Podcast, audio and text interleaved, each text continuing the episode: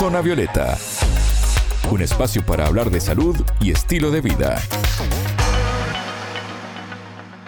Bienvenidos a Zona Violeta, el programa de Sputnik. Es un gusto recibirlos. Martín González los saluda desde Montevideo. Le damos la bienvenida a Anabela Paricio. ¿Cómo te va, Anabela? Bien, Martín, muchas gracias. Un reciente estudio confirmó que el tratamiento con células CAR-T podría llevar a remisión a ciertos pacientes con lupus. Esta técnica hoy se aplica en personas con cáncer, pero comienza a posicionarse como potencial terapia para curar otras patologías. ¿En qué consiste? Dos especialistas lo explican. Zona Violeta, los rostros de la noticia.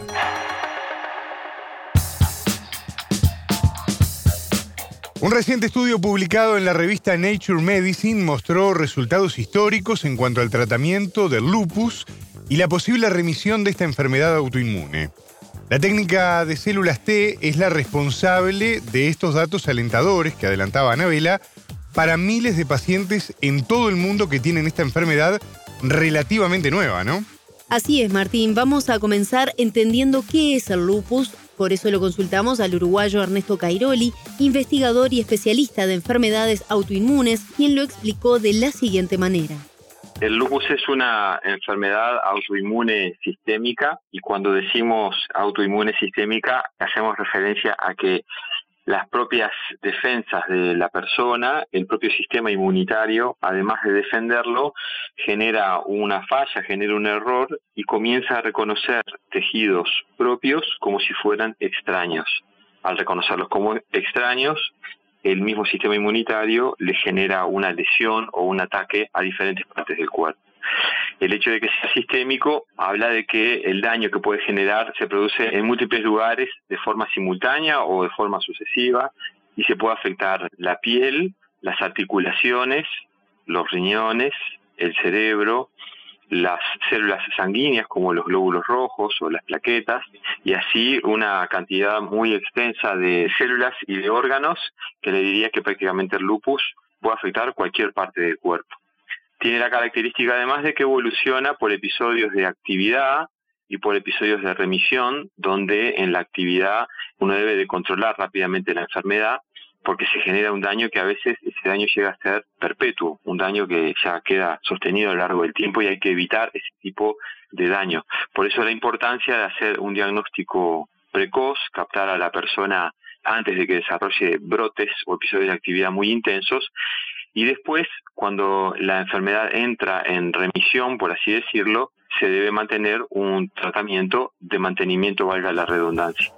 Hoy son pocos los datos de prevalencia de esta enfermedad en Latinoamérica, también por la falta de diagnóstico en muchos casos, ¿no? Exactamente, Martín. Los datos más recientes provienen del Grupo Latinoamericano de Estudios del Lupus y su prevalencia se vincula incluso al mestizaje de nuestros ancestros, según explicó Cairoli.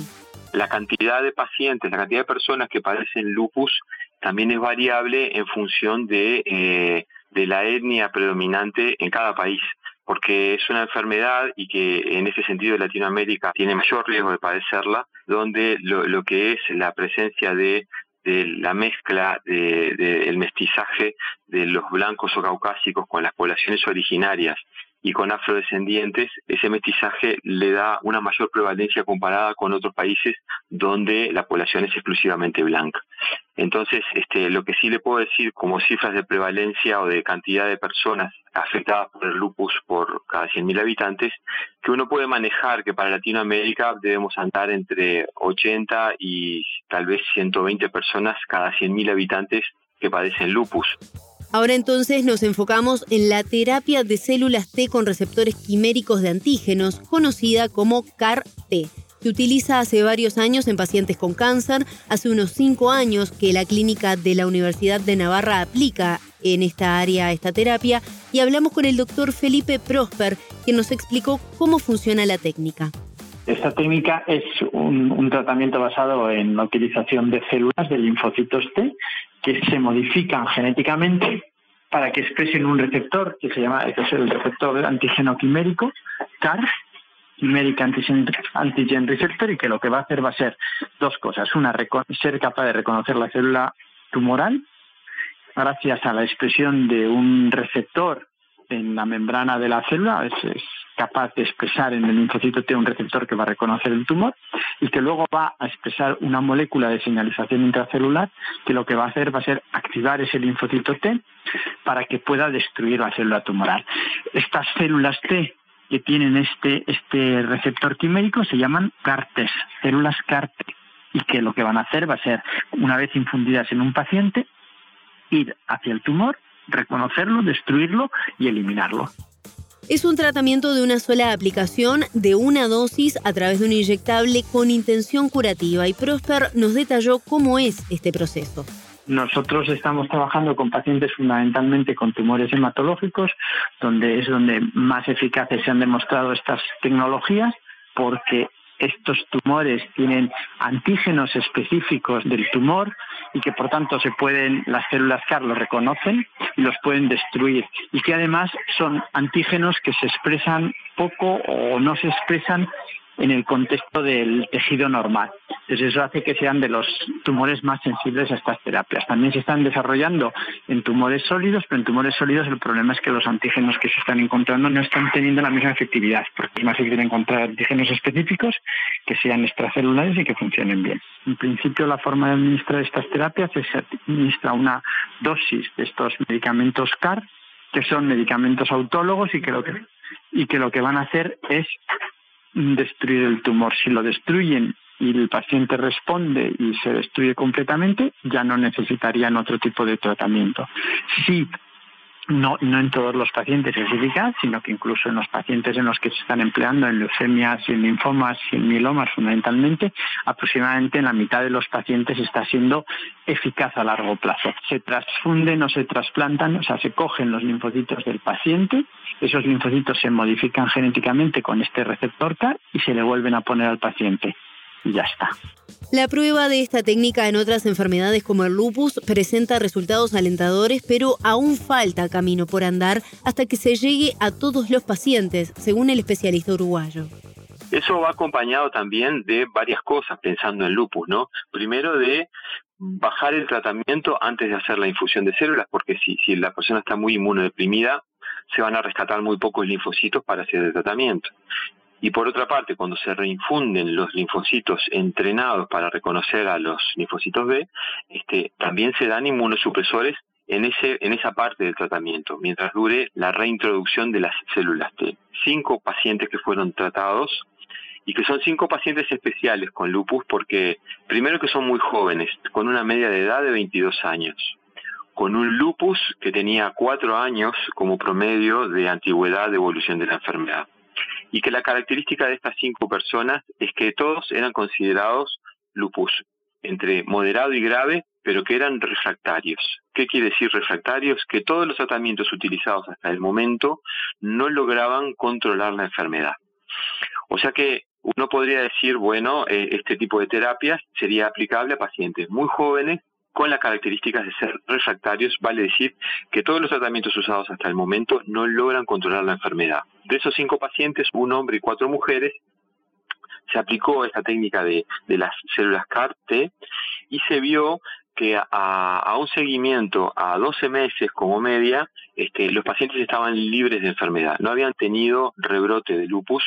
La característica más importante es que estaban sin tratamiento específico para el lupus y se detectó que los autoanticuerpos característicos que marcan actividad en el lupus, que son los anticuerpos anti-ADN o anti-DNA, eh, se habían negativizado de alguna manera, cuando se empezó el tratamiento, tenían una escala con un índice de actividad eh, que que más o menos, eh, no importa el nombre, pero un índice de actividad de 16 puntos y a tres meses de haberse infundido las células, la actividad estaba en cero. Es la primera vez que se escucha algo este, de estas características en el tratamiento del lupus. En ese sentido, es histórico.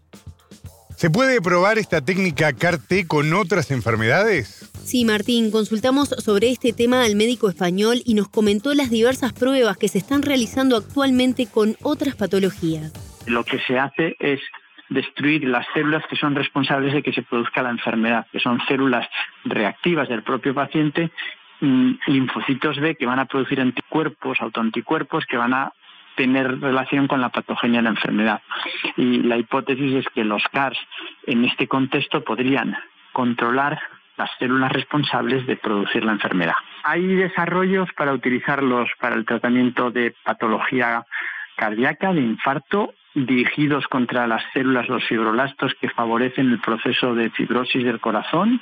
Hay estudios experimentales en el contexto incluso de, del envejecimiento para destruir lo que serían las células senescentes que condicionan en muchos órganos el, el envejecimiento de los distintos órganos. O sea, las aplicaciones pueden ser muchas, puesto que es una tecnología que en el fondo lo que te permite es eliminar células de una manera dirigida y si esas células son la causa de una enfermedad, pues podrían ayudarnos a eliminar la enfermedad.